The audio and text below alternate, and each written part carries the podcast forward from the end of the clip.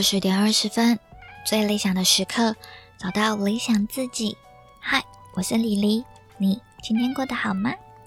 今天是李黎开频道度过的第一个生日，没有想到今年的生日却是在严峻的第三级防疫警戒中度过。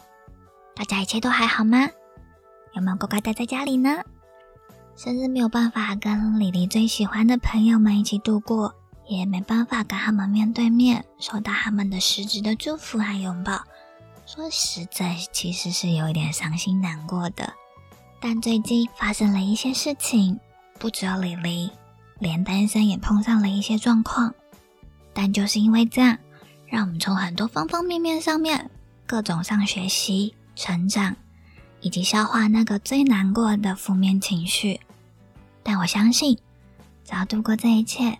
我们都一定会好起来的，一定会更好。但这段期间，李林跟丹森其实都在努力的克服音质还有远端录音的这一块问题，还有一些想要讨论的一些但没有想法的一些题目跟问题。因为其实我们的更新频率啊，其实跟答应你们的。